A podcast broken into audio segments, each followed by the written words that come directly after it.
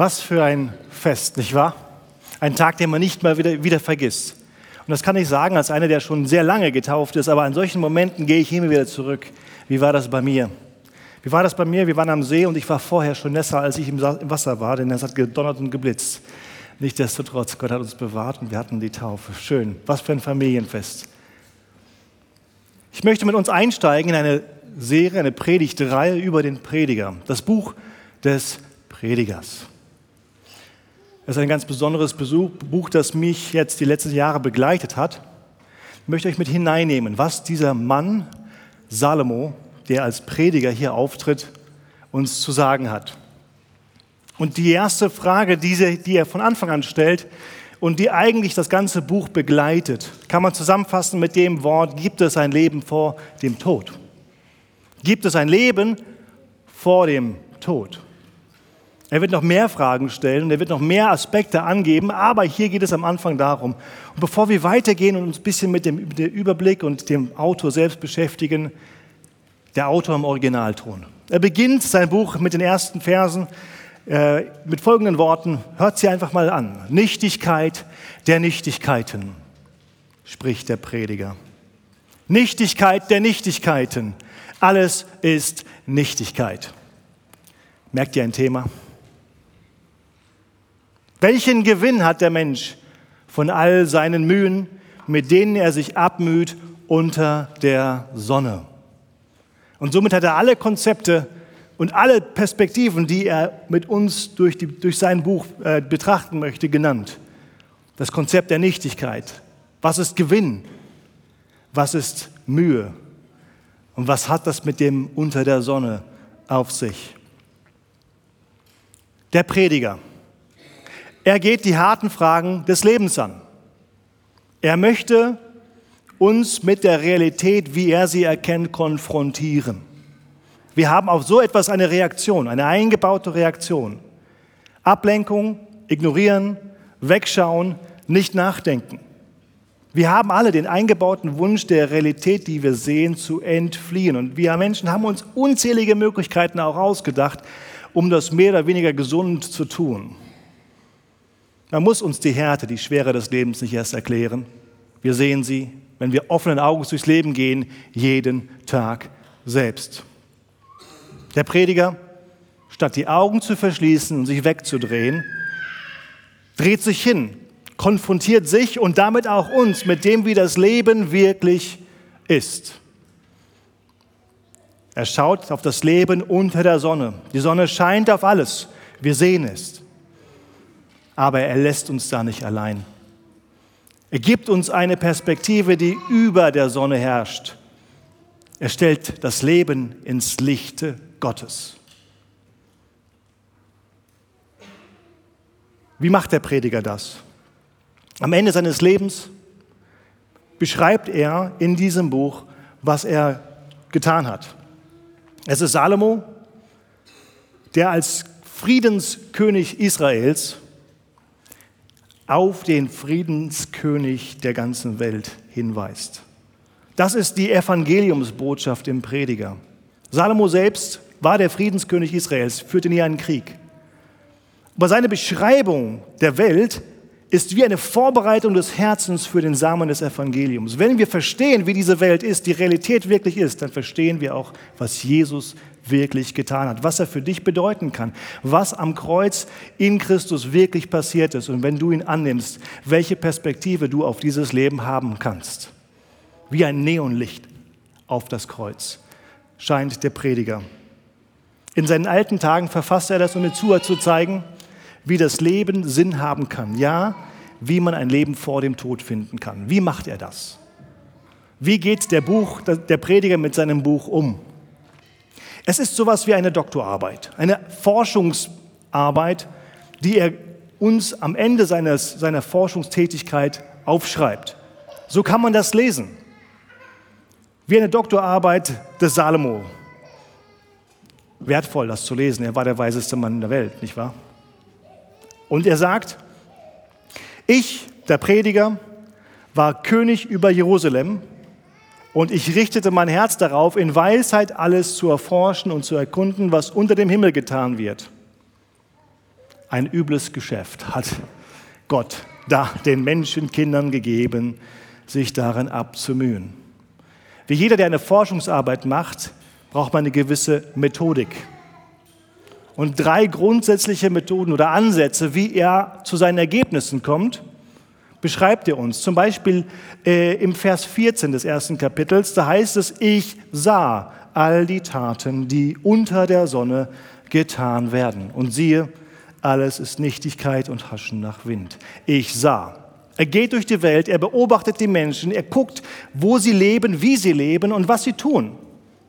Und er beobachtet den Menschen in unterschiedlichen Lebenssituationen. Und im Laufe der Serie werden wir sehr unterschiedliche Menschen beobachten können durch die Augen Salomos. Er beobachtet. Das Zweite, was er tut, er experimentiert. Er probiert selber aus. Kapitel 2, Vers 1 lesen wir, ich sprach in meinem Herzen, auf denn versuche es. Versuche es mit der Freude, versuche es mit Weisheit, versuche es mit Frauen, versuche es mit Geld, mit Bauen, mit der Torheit. Auf denn, versuche es. Er hatte die Ressourcen, er konnte Dinge ausprobieren. Und das Letzte, was er tut, ist, er denkt nach. Er schaut, er macht selbst und er reflektiert was er sieht, was er erlebt hat.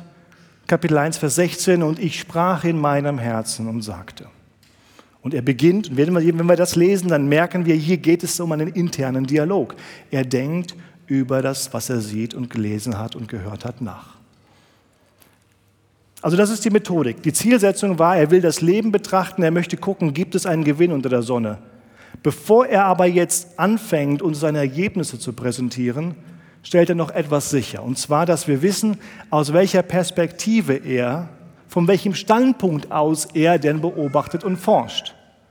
Er positioniert sich sozusagen. Das ist ganz wichtig bei so einer Art von wissenschaftlicher Arbeit, dass man klarstellt, ich gucke mit dieser Art von Brille auf die Welt. Das ist sehr wichtig, die Perspektive, die er einnimmt. Und er erklärt sie uns mit diesen Begriffen unter der Sonne. Unter der Sonne. Was meint er damit? Er meint das Leben, in dem Gott keine Rolle spielt.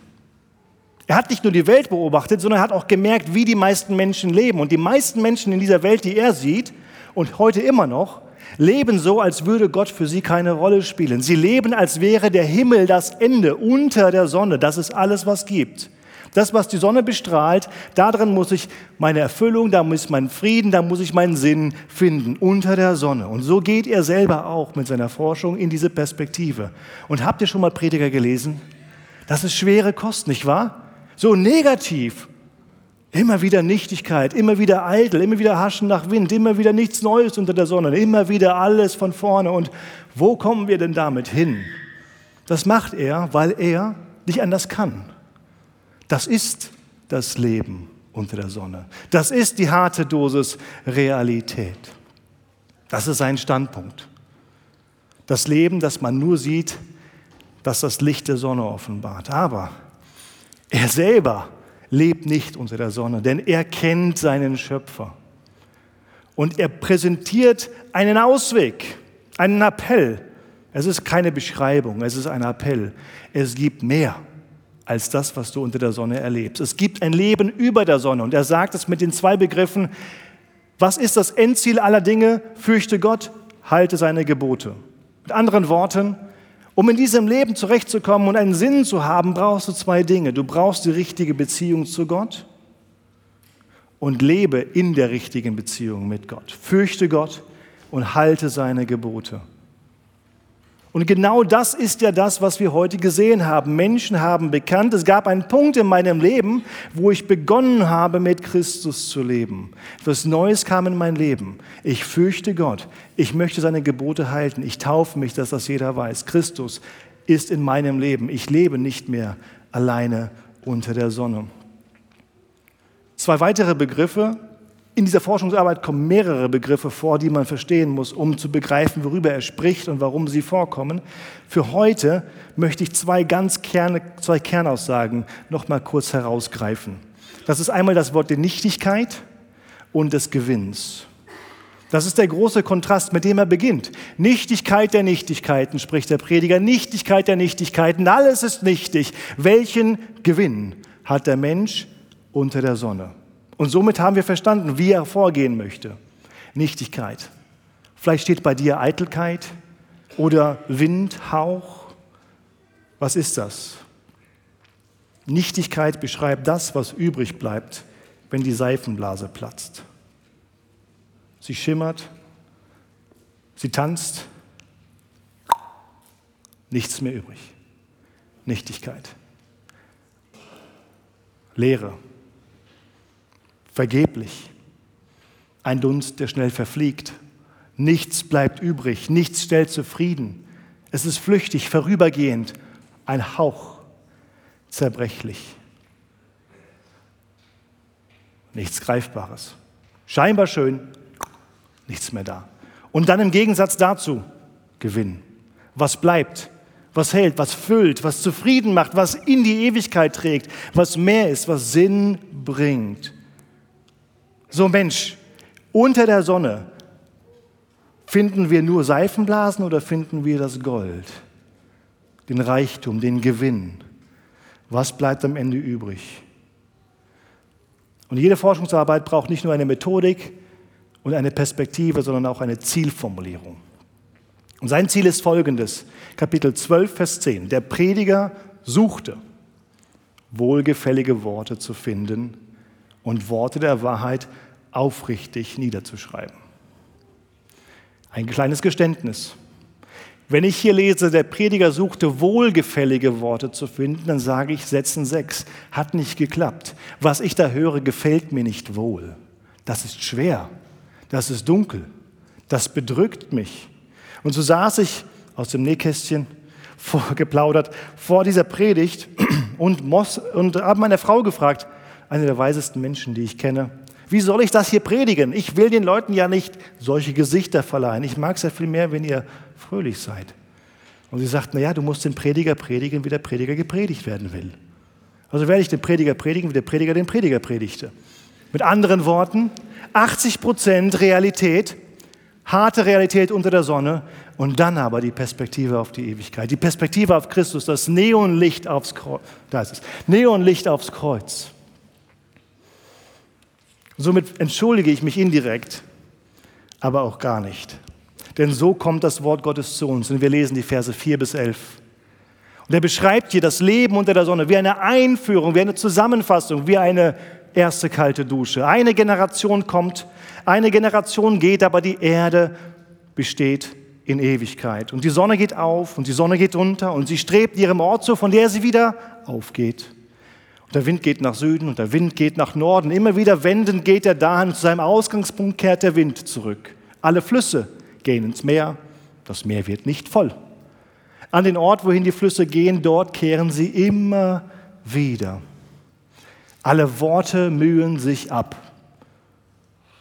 Nichts vermag ein Mensch zu sagen. Das Auge wird nicht satt zu sehen. Das Ohr wird nicht voll vom Hören.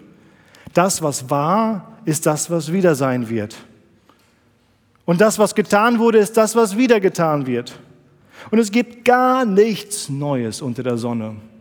Gibt es ein Ding, von dem jemand sagt, siehe, das ist neu? Längst ist es gewesen für die Zeitalter, die vor uns gewesen sind. Da gibt es keine Erinnerung an den früheren und an die künftigen, die da sein werden. Auch an sie wird man sich nicht mehr erinnern, bei denen, die noch später sein werden. Reicht erst mal, nicht wahr? Nachdenken über das Leben unter der Sonne, vom menschlichen Standpunkt aus. Wie gut kann man leben, wenn Gott keine Rolle spielt? Gibt es ein Leben vor dem Tod unter der Sonne? Lass uns diese, diese Punkte hier mal gemeinsam durchgehen, die er in diesem Text herausgreift, um zu beschreiben, wie er, was er sieht. Das Erste, was er sieht, ist die Vergänglichkeit des Lebens. Eine Generation kommt, eine Generation gärt, aber die Erde bleibt in Ewigkeit bestehen. Er vergleicht das, Zeit, das Zeitalter der Erde mit dem Zeitalter eines Menschen. Was für ein Vergleich, nicht wahr? Egal, ob du jetzt 15.000 Jahre oder 15 Millionen Trillionen Jahre, wie mein kleiner Sohn sagen würde, an die Erde äh, glaubst, wie alt sie ist, Der Mensch im Vergleich dieses Verhältnis ist verschwindend gering. Wir sind konfrontiert mit Vergänglichkeit immer wieder. Hier seht ihr meinen Onkel, steht am Grabe meiner Tante. Das ist in Mariupol. Ich hoffe, das Grab steht noch. Das ist in der Ukraine. Und da ist die Konfrontation mit der Vergänglichkeit. Und diese Welt steht haltlos vor dieser Realität.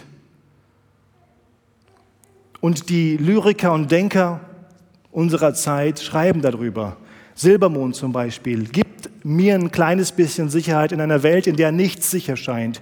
Gib mir dieser schnellen Zeit irgendwas, das bleibt. Irgendwas. Aber was?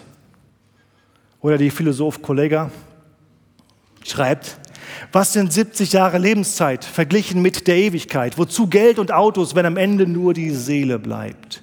Fragezeichen. Die Antwort bleibt Nichtigkeit. Alles ist vergänglich. Alles ist monoton. Fünf bis sieben. Wir sehen dort in der Monotonie die Sonne. Sie geht auf und sie geht unter und sie strebt wieder ihrem Ort zu. Jeden Tag geht die Sonne auf. Jeden Tag geht die Sonne unter. Wir können sicher sein, wenn nichts zerbricht, ist das morgen wieder so. Der Wind geht nach Süden, wendet sich nach Norden und immer wieder wendend geht er dahin zu seinem Ausgangspunkt, kehrt der Wind zurück. Es gibt nichts Neues, immer wieder dasselbe. Der Kreislauf des Wassers. Alle Flüsse gehen ins Meer und das Meer wird nicht voll.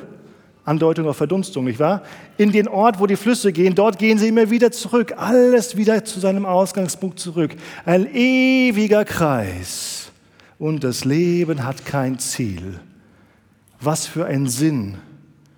Ich grabe, um Geld zu bekommen, um Essen zu kaufen, um Kraft zu haben, um zu graben, um Geld zu bekommen, um Essen zu kaufen, um Kraft zu haben, zu graben, um Geld zu bekommen, um Essen zu kaufen. Um und Montag und Dienstag und Mittwoch und Donnerstag und Freitag, hey, Wochenende, Samstag, Sonntag habe ich vergessen, weiß nichts mehr, Montag, Dienstag, Mittwoch. Monotonie ist die Mutter aller tödlichen Sünden, sagt Alice Wharton. Schopenhauer sagt, der allgemeine Überblick zeigt uns, dass die beiden Feinde des menschlichen Glückes ist Schmerz und Langeweile. Nein, nicht nur die Monotonie sieht er hier, er beschreibt uns auch im Vers 8 die Unersättlichkeit dessen, was diese Welt uns zu bieten hat. Alle Worte mühen sich ab. Nichts vermag ein Mensch zu sagen. Das Auge wird nicht satt zu sehen, das Ohr wird nicht voll vom Hören. Und wir hören Neues und wir suchen nach dem Nächsten und wir Erkenntnis oder äh, Neuigkeiten oder was auch immer wir uns da in die Ohren packen oder vor die Augen bringen. Es füllt uns einfach nicht aus. Und wir haben Binging die ganze Nacht. Wenn du nicht weißt, was Binging ist, findest nicht raus. Ähm, äh, um, um einfach rein, rein, rein, neu und alles am Ende nichts. Leer. Es ist einfach unersättlich. Unsere Augen werden nicht voll, unsere Ohren werden nicht satt vom Hören. Das, was uns hier die Welt erzählt und die Geschichten, die wir uns ausdenken, sie berühren uns, aber sie erfüllen uns nicht. Ja, sie ermutigen uns, aber sie bringen uns nicht weiter. Es ist einfach Nichtigkeit. Bedeutungslos ist das traurige Fazit. Das, was war, ist das, was wieder sein wird. Also warum überhaupt Anstrengung? Warum überhaupt Sinn suchen? Ich sah alle Taten, die unter der Sonne getan werden und siehe, alles ist Nichtigkeit, Haschen nach Wind. Herbert Grönemeyer fasst das in seinem Lied Mensch so gut zusammen, wie der Mensch das betrachtet. Momentan ist richtig, momentan ist gut, nichts ist wirklich wichtig. Nach Ebbe kommt die Flut, und am Strand des Lebens, ohne Grund, ohne Verstand ist nichts vergebens. Ich baue die Träume auf den Sand. Und der Mensch heißt Mensch, weil er vergisst, weil er verdrängt und weil er schwärmt und stillt und weil er wärmt, wenn er erzählt und weil er lacht und weil er lebt. Du fehlst unter der Sonne. Fragezeichen. Und jetzt ist unser Blick bereit unser Herz weich für den Samen des Evangeliums. Jetzt schalten wir das Neonlicht aufs Kreuz an und sagen, das ist die Realität. Wir kennen sie, du kennst sie, aber es ist nicht alles. Denn das Endergebnis von allem ist, fürchte Gott und halte seine Gebote. Lebe in der Furcht Gottes, halte seine Gebote. Diese Welt ist gründlich zerstört. Sie braucht eine Wiederauferstehung, nicht eine Reparatur. Sie braucht etwas Neues, das reinbricht. Und das ist die frohe Botschaft. Wenn wir wissen, wie diese Welt ist und wir haben sie erlebt, dann wissen wir, wie Christus ist und dann verstehen wir, was Gott in unser Leben bringen kann. Diese harte Dosis Realität bereitet uns auf die Antwort Gottes vor. Und diese Antwort Gottes ist ein Name, Jesus Christus. Schauen wir mal an, im Vergleich zu dem, wie der Prediger das Leben unter der Sonne beschreibt. Wie sieht das Leben über der Sonne in Christus denn aus? Prediger 1, Vers 2, Nichtigkeit der Nichtigkeiten, spricht der Prediger. Nichtigkeit der Nichtigkeiten, alles ist Nichtigkeit. Es scheint alles vergeblich zu sein. Aber Johannes 10, Vers 10, ich bin gekommen, damit sie Leben haben und es im Überfluss haben. Das ist zugänglich. Das ist das Leben, das Jesus anbietet. Ich bin gekommen, damit sie Leben haben und Leben im Überfluss. Welchen Gewinn hat der Mensch unter der Sonne? Das ist Gewinn. Das ist die Antwort. Was ist mit der Monotonie? Wie erleben Sie? Auch ich muss Montag wieder raus, auch ich habe Samstag und ich habe auch wieder Montag und bei mir geht die Sonne genauso auf und unter wie bei euch. Alles scheint beim Alten zu bleiben. Das, was war, wird wieder sein und das, was getan wurde, ist das, was wieder getan wird. Es gibt nichts Neues unter Sonne. Alles scheint vergeblich zu sein. Alles scheint beim Alten zu bleiben. Aber, und jetzt kommt Christus und sagt Folgendes. Daher, wenn jemand in Christus ist, so ist er eine neue Schöpfung. Siehe, das Alte ist vergangen. Siehe, Neues ist geworden. Salomo sagt, es gibt nichts Neues unter der Sonne und er hat recht. Denn Christus kommt von über der Sonne. Er kommt von der Ewigkeit und bringt uns etwas, was außerhalb der Schöpfung geschehen ist. Der Gedanke Gottes, seine liebende Rettung. Und zieht uns raus und sagt, du bist hier in dieser Realität eingesperrt, aber ich gebe dir eine Perspektive über der Sonne. Und wenn du in mir bist, dann bist du neu. Ja, du bist hier, ja, du bist noch in dieser Welt. Es ist immer noch die gleiche Bedrückung. Und manchmal vergessen wir das. Aber es gibt diese Perspektive über der Sonne. Ich mache Neues. Die Monotonie, dieses Nichts Neues gilt nicht mehr für dich. Du bist neu. Und einmal wissen wir, es heißt, und ich werde alles neu machen. Ein neuer Himmel, neue Erde, neues Leben, neue Ewigkeit, frisch. Gott ist immer noch der Schöpfer, der neu macht. Nun, wie ist das jetzt aber? Wir schleppen uns jetzt in diese Ewigkeit hin und unsere Arbeit und Mühe, unser Leben ist Arbeit und Mühe und unser Leben ist immer wieder, hat das überhaupt einen Wert, was ich hier tue? Mein Werk, mein Tagwerk, die Erziehung der Kinder, Arbeit, Brot auf den Tisch, all das, wie gehe ich damit um? Der Prediger sagt, ich sah all die Taten unter der Sonne und sie waren Nichtigkeit und Haschen nach Wind. Und Gott sagt, Gott sei Dank, der uns den Sieg durch unseren Herrn Jesus Christus gab. Hier ist Gewinn. Achtet mal drauf. Daher, geliebten Brüder, seid fest unerschütterlich, allerzeit überreich in dem Werk des Herrn, da ihr wisst, dass eure Mühe im Herrn nicht vergeblich ist. Und das Werk, das wir mit Christus unter der Sonne tun, ist, ist Gold in den Schätztruhen des Himmels. Es ist über der Sonne wertvoll. Was für eine Bedeutung für alles, was wir heute tun, nicht wahr? Es ist nicht einfach nur die Mühe unter der Sonne, die wieder vergeht. Es fühlt sich so an. Es ist das Gleiche, was wir tun, aber wir wissen, hier schaffen wir Werte für die Ewigkeit. Gott sei Dank, es gibt ein Leben über der Sonne. Ohne Hoffnung auf die Ewigkeit ist jede irdische Erfahrung nichtig.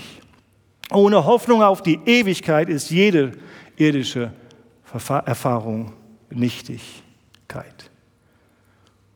Gibt es ein Leben vor dem Tod? Ja, es gibt es. Du wirst das Leben nicht unter der Sonne finden. Wo findest du dich wieder in dieser Beschreibung, in dieser Doktorarbeit des, des weisesten Menschen der Welt, der beschrieben hat, wie die Welt ist?